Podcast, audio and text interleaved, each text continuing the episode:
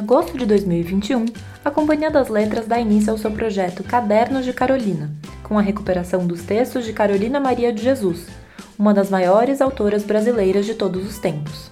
A partir dos cadernos originais, o projeto inclui diversos títulos, como escritos memorialísticos, romances, poesia, música, teatro e narrativas curtas, entre outros. E a estreia desse projeto é a edição de Casa de Alvenaria, em dois volumes, que acaba de chegar às livrarias. Essa iniciativa é um desejo de restituir a voz autêntica dessa grande escritora, trazendo ao público seu projeto literário por completo.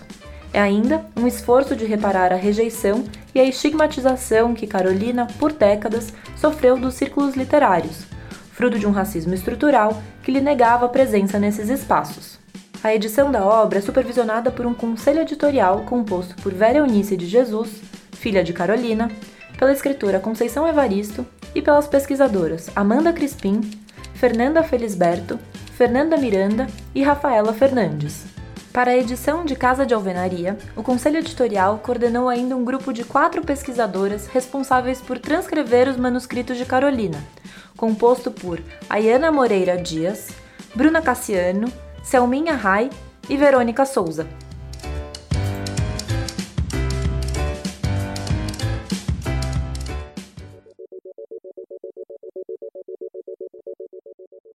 Nascida em Sacramento, em Minas Gerais, em 1914, a escritora viveu a maior parte da sua vida em São Paulo, na favela do Canindé, em Santana e em Parelheiros, e exerceu diversos trabalhos informais. Em cadernos que encontrava no lixo, reaproveitava ou adquiria com grande dificuldade, deixou uma extensa produção literária. Alcançou sucesso com o livro Quarto de Despejo, Diário de uma Favelada, de 1960, organizado pelo jornalista Audálio Dantas, mas muitos de seus escritos permanecem inéditos ou fora de circulação há décadas. Em Casa de Alvenaria, o primeiro lançamento dos Diários de Carolina pela Companhia das Letras, é possível conhecer ainda mais a fundo a vida da escritora, compositora e poeta. Os dois volumes que compõem a obra, com edição integral, ampliada com conteúdo inédito e refeita a partir dos manuscritos originais da autora, abarcam a época que ela morou brevemente em Osasco em São Paulo, em 1960, após deixar a favela do Canindé, e quando comprou a sua tão sonhada Casa de Alvenaria, em Santana.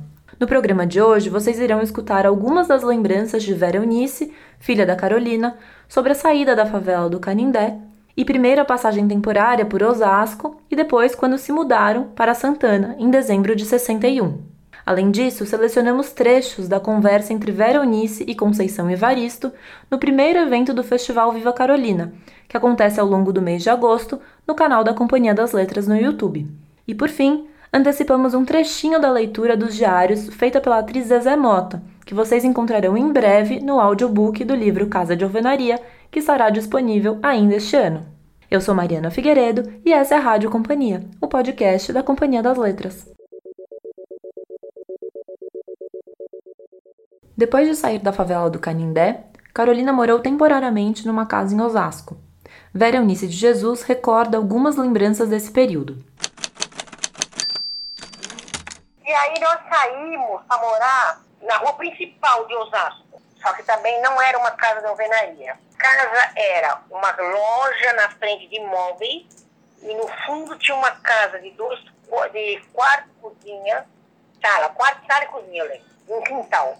Mas a gente não tinha acesso à rua, tinha que passar por dentro da loja, passar por dentro dessa loja. Por isso não deu certo, por quê? Porque meus irmãos ficavam de pega-pega na loja, escondendo no meio dos, dos móveis, quebrava móvel. Aí, ontem quem que a minha mãe arrumou ali? E um radinho dela, outro dia. Ali, a minha mãe estava nessa fase de começar a, a, sair muito. A minha mãe saía muito, por quê? Porque o livro tinha acabado de sair. Então a gente pouco ficava lá, a gente ficava mais aonde? Na livraria Francisco Alves. Aí nessa Líbero Badaró, a Líbero Badaró tem história. Então ela, ela escutava o rádio direto, ela nunca deixou de escutar rádio. E ela escutava o mais vendido, vinha do décimo. E aí quando vinha primeiro lugar, quarto peixe, Carolina de Jesus, aí ela saía. Mas não saía sem ouvir o jornal dela para ver em que classificação ele estava. Em dezembro de 1961, Carolina enfim se muda para a tão sonhada casa de alvenaria, localizada no bairro de Santana, na zona norte de São Paulo. Carolina adorava o jardim, que ficava na frente da casa. Porque a minha mãe amava flores. E a minha mãe ganhou aquele, aquela flor, a Dama da Noite, do Éder Juppé. A minha mãe amava azaleias, ela era doente por azaleias. Ela dava flores, mas rosa, nossa. A casa de alvenaria tinha dois andares e Carolina sempre estava procurando um lugar e um momento para escrever, atividade que ela sempre tanto gostou. No segundo tinha os quartos. E acho que é dois quartos e um banheiro que a gente ficou doido, porque banheira, né? A gente nunca tinha tomado banho em banheira, mas a gente adorava aquela banheira. E embaixo era, tinha uma cozinha não muito grande, uhum. a sala, tinha sala de visita e jantar, viu? Tinha uma sala, era meio uma sala de visita, uma sala de jantar, tinha cozinha, depois descia, descia da parte de baixo, descia pro quintal lá embaixo. E lá, mas não sei se tinha um quartinho, que minha mãe guardava as coisas. Minha mãe escreveu a vida inteira, minha mãe escreveu em qualquer lugar. Eu vi minha mãe escrevendo sentada na, na guia, ela, ela parava, né? Ela, ela punha a mão na cabeça e falava, ai, minhas ideias, mas aí eu lembro bem. E aí ela sentava ali na guia e ela escrevia, porque diz ela que as ideias vinham e tinha que sair.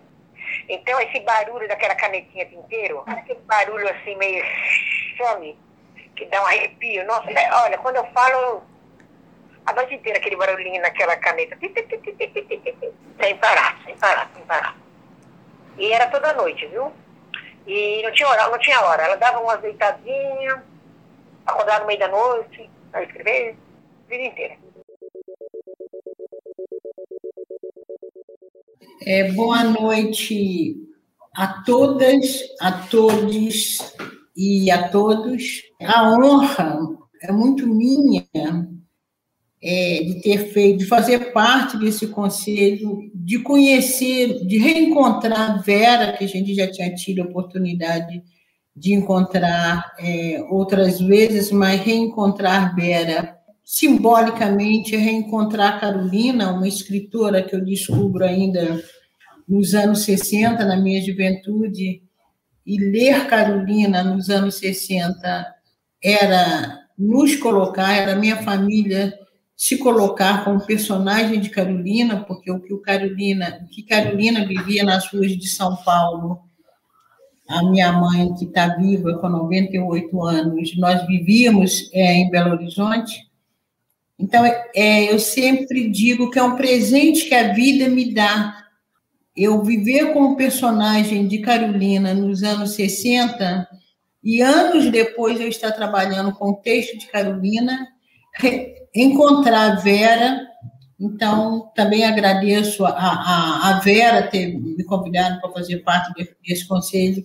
Agradeço a Companhia das Letras, eu acho que a Companhia das Letras dá um passo concreto e que simboliza muito o que, que é preciso ser feito com, a, com essa literatura de autoria negra no Brasil. Essa literatura ela tem de compor o sistema literário brasileiro e acho que muito simbólico também é, Carolina ter esse grande momento, ser essa grande força na medida que Carolina representa. É, nós podemos dizer, nós somos Carolina, né? Carolina é, somos nós. Todo mundo, né? Muito bem-vindo. Esqueci de fazer a minha descrição. Minha descrição. É, eu sou uma mulher negra, tenho, estou com o cabelo amarrado para cima, como se fosse um black power amarrado para cima, já bastante grisalhos, ou aliás, quase todos brancos, né? Honrando meus quase 75 anos. Na, no fundo, não tenho nada, tenho uma parede branca, estou vestido com uma, uma blusa estampada vermelha e tenho um grande brinco que é quase que a minha marca, que eu gosto está sempre essa foto. Estou de óculos e muito feliz, e muito feliz. Eu acho que então essa felicidade vocês vão perceber pelo tom de voz. Muito obrigada. Maravilha, Conceição. É, então, passadas as apresentações, eu gostaria de dar início à nossa mesa, convidando a Vera a falar um pouco sobre a publicação dessa edição de Casa de Alvenaria. Eu gostaria que a senhora nos apresentasse essa obra de Carolina cujo título, né, Casa de Alvenaria, é o mesmo daquele livro primeiramente lançado em 1961, mas que agora, 60 anos depois, ganha uma nova edição pela Companhia das Letras. De que se trata essa obra? De que se trata Casa de Alvenaria? Casa de Alvenaria, digamos, seria uma sequência do Quarto de Despejo. O sonho da minha mãe, a minha mãe tinha grandes sonhos assim, é, enfim, se tornar rica, em adquirir interpostes, não. O sonho dela era se tornar escritora e tirar os filhos da favela. Então, Casa da Alvenaria retrata bem esse lado, porque ela queria vir para a sala de visitas. Ela falava que lá era o quarto espejo e aqui era a sala de visitas. Quando ela veio para a sala de visitas, ela veio assim, nossa, ela tinha muita esperança de que fosse melhorar a vida dela. Não digo que não tenha melhorado, mas ela se tornou mais infeliz ainda do que quando estava na favela. Tanto que tem falas dela na, na Casa Alvenaria que ela fala que arrependeu, que deveria voltar para a favela. E por que, que ela se sentia infeliz? Primeiro, é, como eu estava conversando com a Conceição Evaristo, nós saímos da favela e entramos na Casa Alvenaria. Então, foi uma mudança muito brusca. Então, é, nós, nós, não tínhamos ainda. É, foi muito difícil a nossa adaptação. Tanto para nós nos habituarmos com a Casa Alvenaria, como os habitantes da Casa Alvenaria habituar com os nossos, com a, com a família nossa. Então, minha mãe é, teve muito sofrimento para aceitação do, do, da, do, dos filhos na, na, na, na, Casa da Alvenaria. E, como eu tenho dito, né, a minha mãe, ela tinha uma... Minha mãe era inteligentíssima. Então, o pessoal pergunta, Vera, quem, para você, quem foi Carolina Maria de Jesus? Eu não sei falar, porque eu mesmo não tenho explicação como é que uma mulher pode escrever de tudo e com essa inteligência, com pouco estudo que ela teve, né, e escrevendo bem, ela falava muito bem, colocava bem as palavras. Então, eu não sei explicar quem foi Carolina Maria de Jesus.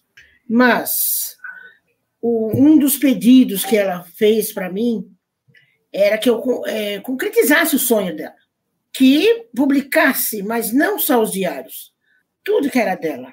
Se um dia eu conseguisse fazer isso. E graças a Deus a Companhia das Letras me deu essa oportunidade de fazer, de publicar os livros da Carolina. Outra coisa que eu friso muito em Casa Alvenaria é que a minha mãe, ela, como eu disse, uma pessoa inteligentíssima, mas ela não tinha o tino econômico. A minha mãe não sabia nem preencher cheques, ela não sabia nada, ela não tinha noção de dinheiro. E ela tinha, apesar da minha mãe ser uma pessoa muito brava, ela era pessoa brava, altiva, ponderada, mas ela, ela era muito boa, ela ajudava muitas pessoas. Se tinha uma pessoa com problema, minha mãe ajudava. E isso vai estar retratado em Casa de Alvenaria agora, porque Casa de Alvenaria vem mostrando como as pessoas pediam para ela e como ela tentava ajudar. Então, até a Conceição conversando, nós duas, ela falou, Vera, como ela ajudava as pessoas, né? Isso foi assim, foi caótico um pouco, porque eu não sei dizer se o dinheiro dela, quanto ela ganhou, quanto não ganhou. E as pessoas me perguntam, né? E eu não tenho noção, porque eu era muito pequena ali. E a minha mãe era uma pessoa muito reservada. Mas não era muito de falar as coisas, não.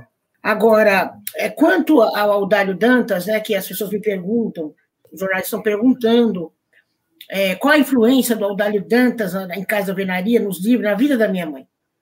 Bom, a única coisa que eu tenho que falar do Aldário Dantas é que falava-se né, que ele descobriu minha mãe, né? E, na realidade, os pesquisadores sabem que, que na realidade, a minha mãe o descobriu. Porque a minha mãe escreve desde 1940, ela já estava já eh, procurando para editar os livros dela. Então, minha mãe já era uma escritora quando ele a conheceu, né? Ela já era politizada, né? Então, mas o Aldário Dantas, ele teve lá os seus méritos, né? É, proporcionou que a Carolina é, entrasse no mundo da, da literatura, né? Mas, é, na realidade, eu não sei os problemas que os dois tiveram. Eu não sei relatar. É, como diz um, uma pessoa que conseguiu ter, visualizar bem a, a, a, relação dos dois, foi um, um relacionamento de, de amor e ódio, altos e baixos, né? Por quê? O, isso são palavras do Aldalho. O Aldalho Dantas me disse que ele, ele queria impor a minha mãe, ele queria impor condições. E a minha mãe, ela falava, eu já não me casei para ninguém me impor condições. Então ele queria que ela fosse aquela, aquela escritora é, de diário. A minha mãe era muito vaidosa, a minha mãe se, gostava de se vestir bem, minha mãe é, arrumava o cabelo, ela adorava arrumar o cabelo dela, ela mesma, né? Fazia os, os, os, os pentinhos dela, os, combinando com os colares, ela mesma, ela mesma fazia. E ele, ele disse isso para mim. Eu não queria que sua mãe se arrumasse. Eu queria sua mãe ali, aquela negra, favelada, com aquele ar de, de escritora da favela. Então, é, esse é o relacionamento que eu que eu vi assim com o Audálio. Eu questionei o Audálio, por que que, depois que minha mãe, nós fomos para casa venaria, que a minha mãe, assim, achei minha mãe muito infeliz. Afinal, aliás, eu acho minha mãe que foi infeliz a vida toda. É, eu questionei com ele, por que que você, a gente saiu da favela, viemos para a casa da alvenaria, e você não assessorou mais minha mãe, ele deixou minha mãe. Minha mãe ficou perdida, ficou perdida. Aí, com os três filhos adolescentes, ela resolve ir para Parelheiros. E aí, por quê? Ela não, e ele se arrepende. Ele falou para mim que se arrependeu de ter deixado com a minha mãe, é, com os filhos. Mas ele falou que minha mãe era uma pessoa muito difícil. Eu, até um tempo atrás, eu achava a Carolina tinha um gênio difícil, era uma mulher empoderada, tudo. Achava ela assim, né? Difícil de se lidar. Mas hoje, analisando a vida da Carolina, com três filhos, escritora, negra, mãe solteira, favelada, sabe? Uma, uma mulher que morava na favela e gostava de valsas vienenses, ela estava fora do mundo dela ali. Então, eu acredito que a minha mãe, ela se torna, às vezes ela se tornava amarga devido à situação dela. A situação de vida que ela teve, né? Meus irmãos já adolescentes, já querendo mandar nela também, né? Ela namorava muito, eles já não queriam que ela namorasse. Então, tivemos certos, certos problemas aí. Mas eu acredito que a Companhia das Letras, né, em primeiro lugar, agradecer demais a Companhia das Letras por ter dado a oportunidade de eu colocar a minha mãe na literatura, que com certeza agora vou conseguir. Agradecer esse conselho que foi estabelecido para trabalhar com as obras da Carolina, porque eh, são muitas obras, o trabalho foi dificílimo, eu, sinceramente, eu não achava que fosse ser tão difícil. Quando eu vi assim, eu falei, ah, isso vai ser fácil. Mas não foi. Por quê? Porque minha mãe escrevia espaçado, a minha mãe escrevia uma ideia aqui, colocava outra ideia para lá. Às vezes ela acentua, às vezes não. Às vezes ela escreve com, com I, depois ela escreve com H, tipo hierarquia com I, depois com H. Então, foi assim um conselho muito bem elaborado por mulheres negras. Tinha a ressalva da Rafaela, que a Rafaela é, é, a única branca, mas a Rafaela é uma pessoa assim que ela tem uma paixão pela Carolina. Então, ela entende Carolina, então ela está ali com a gente. E para complementar o, o conselho, veio a Conceição Evaristo. Então, aí fechou porque a Conceição Evaristo é aquela pessoa tranquila, aquela pessoa que ela apaga a fervura. Tá ali todo mundo com todo mundo no auge, ela vai, inclusive eu também, né? Ela vai acalma todo mundo, coloca todo mundo no lugar. É, então, o, fluiu muito bem esse trabalho. E a única coisa que eu gosto de falar para encerrar é que ficou assim, que é, o conselho seria eram muitas obras, então cada uma ia escolher o que trabalhar. Então, umas, umas escolher o diário, outras escolher o romance, outras iam escolher os, os provérbios, os contos, as peças teatrais. Aí fomos ver os diários. Aí todas se apaixonaram pelos diários, principalmente Dona Conceição Evaristo. Então, Então, resolvemos, vamos todas para os diários.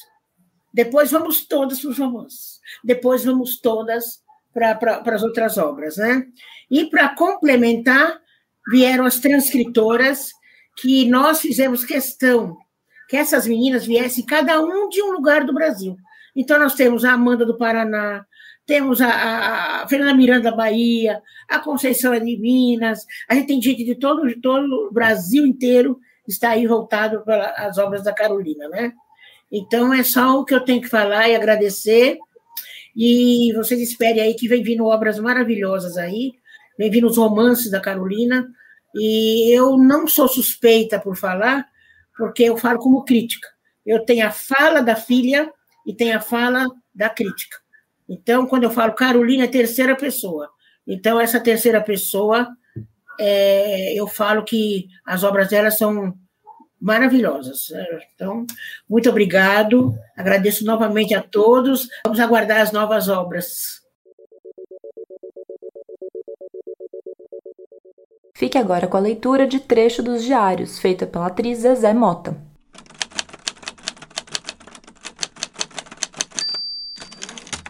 Trinta e um de agosto de 1960. Passei o dia em Osasco. Lavei as roupas que estavam sujas. O senhor Antônio Soeiro Cabral pediu comida no restaurante para mim. Quanta amabilidade! Quanta comida! Vou preparar as roupas porque amanhã eu vou a Santos autografar livros na livraria Recanto do Livro, em Santos. O senhor Antônio Soeiro Cabral comprou os jornais que citava que eu havia mudado da favela com pedradas, gestos que eu já esperava. Confete de favelados é pedras. É horrível um poeta na favela. Fiquei admirada do Audálio não aparecer em Osasco. Será que ele queria que eu ficasse na favela? 2 de setembro de 1960. Levantei às sete horas. Senhor Antônio Soeiro Cabral nos deu café e pão. Tocamos e nos dirigimos para São Paulo de trem. Os filhos viviam insistindo para andar de trem. Não apreciaram. Pensei, tem pessoas que ambicionam algo. Quando consegue, não se emocionam. Quando chegamos em São Paulo, fui à livraria autografar. Que suplício! Suportar os filhos. Almoçamos no restaurante. Autografei vários livros até as cinco horas da tarde. Despedi, voltamos para Osasco. Esses dias eu tenho andado demais. Que confusões na minha vida. Os retratos nos jornais todos os dias. O povo felicita-me e pedem para eu continuar escrevendo. Os filhos reclamam que não gostam da comida dos bar Vou cozinhar para eles. Eu comprava café, um bule cheio, 40 cruzeiro. Achei caro. Resolvi fazer café. Fiz uma trempe de tijolos e estou cozinhando com lenha. 3 de setembro de 1960. De manhã, o senhor Antônio Soeiro Cabral conversa comigo. Ele está horrorizado porque o Aldalho não retirou-me da favela. É que o Aldalho é sozinho para escrever e não tem tempo para arranjar uma casa para mim.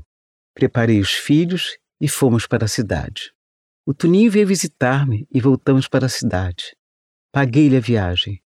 Várias pessoas paravam e perguntavam se sou autora do quarto de despejo. Elogia o livro. Fico contente, porque ainda não vi ninguém fazer uma crítica desabonadora.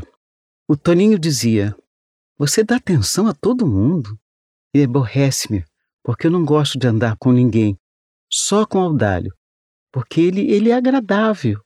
E passava pelas ruas e o povo ia dizendo: Olha a escritora! Fui na última hora ver o Jornal de Santos. As reportagens agradou-me. Conversei com jornalistas. O Toninho ia dizendo que o João era peralta e parece bobo. Não apreciei suas críticas contra o meu filho. Passei na livraria.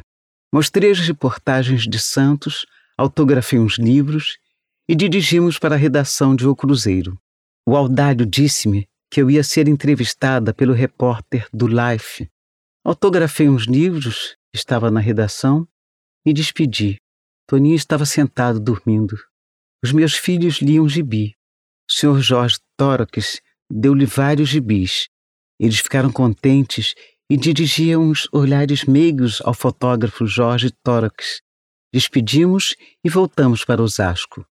Voltamos de trem. Ai, com essa vida tribulada que eu levo, estou cansada. Mas os meus esforços são compensados, porque o meu livro é mais vendido. Percebi que Jesus Cristo está auxiliando-me. Ele prometeu me auxiliar e está auxiliando-me. Em 1930, eu estava em Uberaba, estado de Minas Gerais. Era quarta-feira, era três horas da tarde. Eu estava no alto da abadia, na casa de uma senhora por nome de Sebastiana. Estava no quintal. Ergui a cabeça e notei que o céu havia transformado com as nuvens coloridas, igual às cores do arco-íris. Fiquei extasiada, fitando aquela transformação celeste. Impressionou-me profundamente. Parece que o céu preparou-se para recepcionar alguém. Deve ser uma pessoa muito importante para receber aquela ornamentação celestial.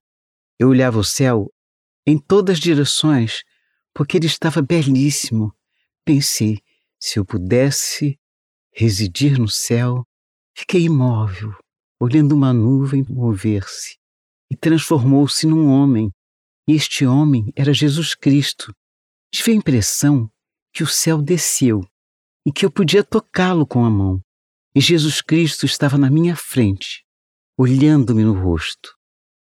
Eu olhei as suas mãos para ver se encontrava o sinal das chagas. Não vi. Ele disse-me: Eu sou o Divino Espírito Santo. Pede-me o que queres. Pedi. Eu quero sofrer muito, mas quando eu morrer, quero que salve a minha alma. Ele sorriu e desapareceu, e o céu normalizou-se. Pensei, vou contar para Sebastiana que eu vi Jesus Cristo, mas eu li a vida de Santa Teresinha. Ela contou que viu Nossa Senhora e ninguém acreditou. Não relatei a ninguém. Pensei, será que eu devo ir para um convento rezar, ser eremita? Mas eu sou alegre, gosto de cantar, gosto de homem. Não vou enclausurar-me. Vou vivendo assim mesmo, sem prejudicar o próximo. E assim fui vivendo. Eu não olvidei o sorriso meigo do Divino Espírito Santo quando acontecia algo funesto e recordava o olhar nobre do Divino Espírito Santo e acalmava, porque sei que ele estava velando por mim. Foi o olhar mais terno que já vi até hoje. Fui ver o Aldalho. Ele disse-me que eu vou receber o dinheiro da primeira edição, dia 5. Dá para dizer e dia 5? 4 de setembro de 1960. Levantei-me às seis, preparei a refeição matinal. Eu não vou sair. Conversei com o senhor Antônio Soeiro Cabral sobre a condição de vida que estou levando. Ele disse-me que acompanha-me amanhã até a livraria Francisco Alves. Ai, eu estou cansada. Os filhos reinam muito. Passei o dia lavando as roupas. Eu saí para comprar um ferro elétrico. O senhor João Canton deu-me um ferro elétrico novinho e disse para eu dar-lhe um livro. Fiquei alegre com o ferro.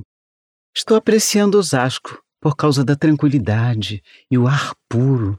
Dá a impressão que eu saí do inferno e estou no céu. Os vizinhos olham-me e sorri. Aqui não há calãs. As crianças são em números menores porque não vivem nas ruas. Na favela, as crianças parecem numerosas por causa dos barracões serem unidos. Fui fazer compras porque os filhos reclamam que não quer comida de restaurante. 6 de setembro de 1960. Levantei às 5 horas, preparei a refeição matinal para os filhos, trocamos, tomamos o trem e dirigimos para São Paulo. Chegamos às 10 horas na estação. Tomamos o bonde. Quando cheguei na redação, encontrei o repórter David Sinclair. Perguntei-lhe por que que é Sinclair, que este nome é francês. Ele disse-me que é inglês. É confusão da família. Tomamos um carro e dirigimos para a favela. Passamos na delegacia para pedir ao delegado dois soldados para nos acompanhar até a favela. O inglês estava alegre. Perguntei-lhe: Há quanto tempo está no Brasil? Há um ano. Onde estudou? nos Estados Unidos, na Universidade de Nova York. A universidade mais conhecida é de Oxford e a mais antiga. O delegado foi gentil, nos deu dois policiais. A Vera estava alegre, porque estava usando vestido novo. Ela foi procurar a dona Alice, a primeira mulher que eu cumprimentei. Fui ver o meu barracão. A dona Alice desmanchou o quartinho onde os meus filhos dormiam. Disse-me que a dona Terezinha Marta Godinho proibiu-lhe a desmanchar o barracão, aludindo que ela tem um barracão e não pode ter dois. É implicância da dona Terezinha, porque eu não quero a sua fraquíssima amizade. Ela é minha comadre. Mas que comadre! Quando eu fui pedir-lhe um favor no serviço social, ela tratou-me mal, que eu jurei nunca mais falar-lhe. Ela tratou-me com frieza. Tomei um nojo dela que não posso vê-la. Eu não sou fingida. Se perco a simpatia, a amizade arrefece. Xinguei a dona Terezinha. Ela nunca auxiliou-me e quer impedir que dona Alice desmanche o meu barracão. O fotógrafo Jorge Torox fotografou-me quando a notícia circulou que eu estava na favela. Os favelados afluíram-se para provocar e brigar. O Audálio disse-me para eu não dizer nada a Leila. Foi ela quem instigou os favelados a predejar-me. O Deide Sancler queria vê-la. Ele ficou horrorizado da vida infausta do pobre do Brasil, a deficiência de água. Nos Estados Unidos, os pobres têm esse aspecto de farrapo humano? Não. Lá é considerado pobre o que não tem automóvel, televisão. Citei que os pobres do Brasil não têm vontade de estudar, não gosta da lavoura. Ele olhava tudo com espanto e meneava a cabeça. Dizia: Este povo passa fome, são subnutridos. É um quadro que eu desconhecia no mundo. Já vi miséria, mas assim é pungente. Olhando isto aqui, a gente tem a impressão que o país não tem governo. O povo aqui deve ser revoltado e descrente da vida. Este povo é igual a, a grama mesmo, crescendo, não galga, espalha-se pelo solo. Permaneci perto do jornalista norte-americano para ver o que ele dizia de suas observações com a favela. Sabe, Carolina, aqui no seu país, o governo é para alguns e não é para todos.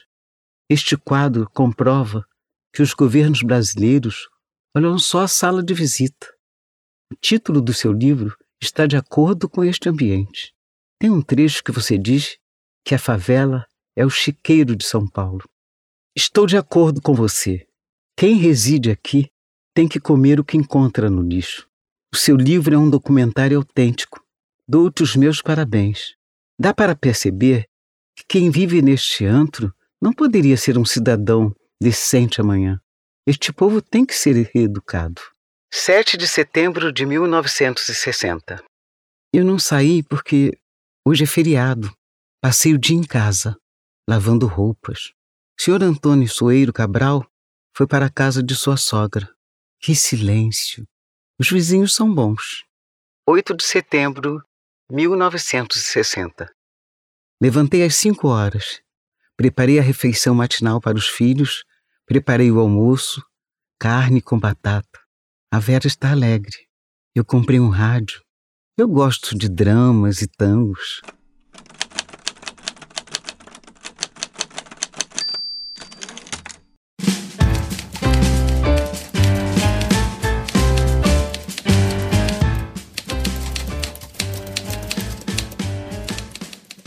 E a Rádio Companhia fica por aqui. Não se esqueça de mandar seus comentários, críticas e sugestões em rádio@companhiadasletras.com.br.